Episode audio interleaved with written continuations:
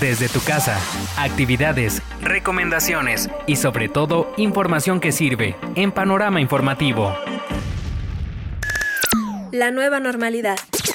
Escuchar eso de la nueva normalidad se está volviendo muy común, ya que se está usando para describir el regreso a la vida fuera del confinamiento. ¿Estamos listos para esta nueva normalidad? De pronto estamos esperando el nuevo normal poniendo una etiqueta a algo que todavía no se manifiesta, que no conocemos y que aún no es. En otros países está sucediendo de manera paulatina y escalonada, y esperamos lo mismo en el nuestro, pero no tenemos certeza de cómo será en todos los ámbitos, pues la vida como la conocíamos antes la pandemia ya cambió. Ante toda esta situación tenemos que darnos cuenta de grandes cosas, como que el distanciamiento social probablemente nos hizo reflexionar lo que realmente es importante en la vida y generó un reacomodo de valores y de prioridades, nos transformó en otros. Muchos cambiamos o mejoramos nuestros hábitos de salud para comer mejor, hacer ejercicio, meditar o aprender a ser más felices. Hemos rescatado grandes enseñanzas con profundo amor y agradecimiento. Por ejemplo, estar en casa con los hijos sanos y seguros. Hemos valorado nuestros empleos y empresas. Sin embargo, no ha sido fácil para todos. La pandemia trajo secuelas que se han convertido en otras pandemias y para las cuales la solución aún no existe, como el miedo, la desinformación, la ansiedad, el insomnio, la violencia en casa, el desempleo. Hay una inmensa cantidad de personas que no pudieron conservarlo o que no pudieron resguardarse en casa por seguir trabajando.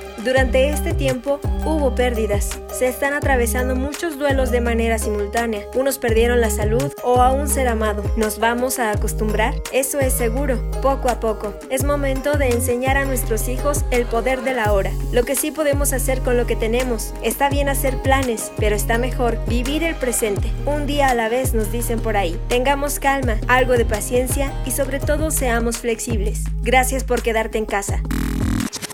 Almendra Lugo.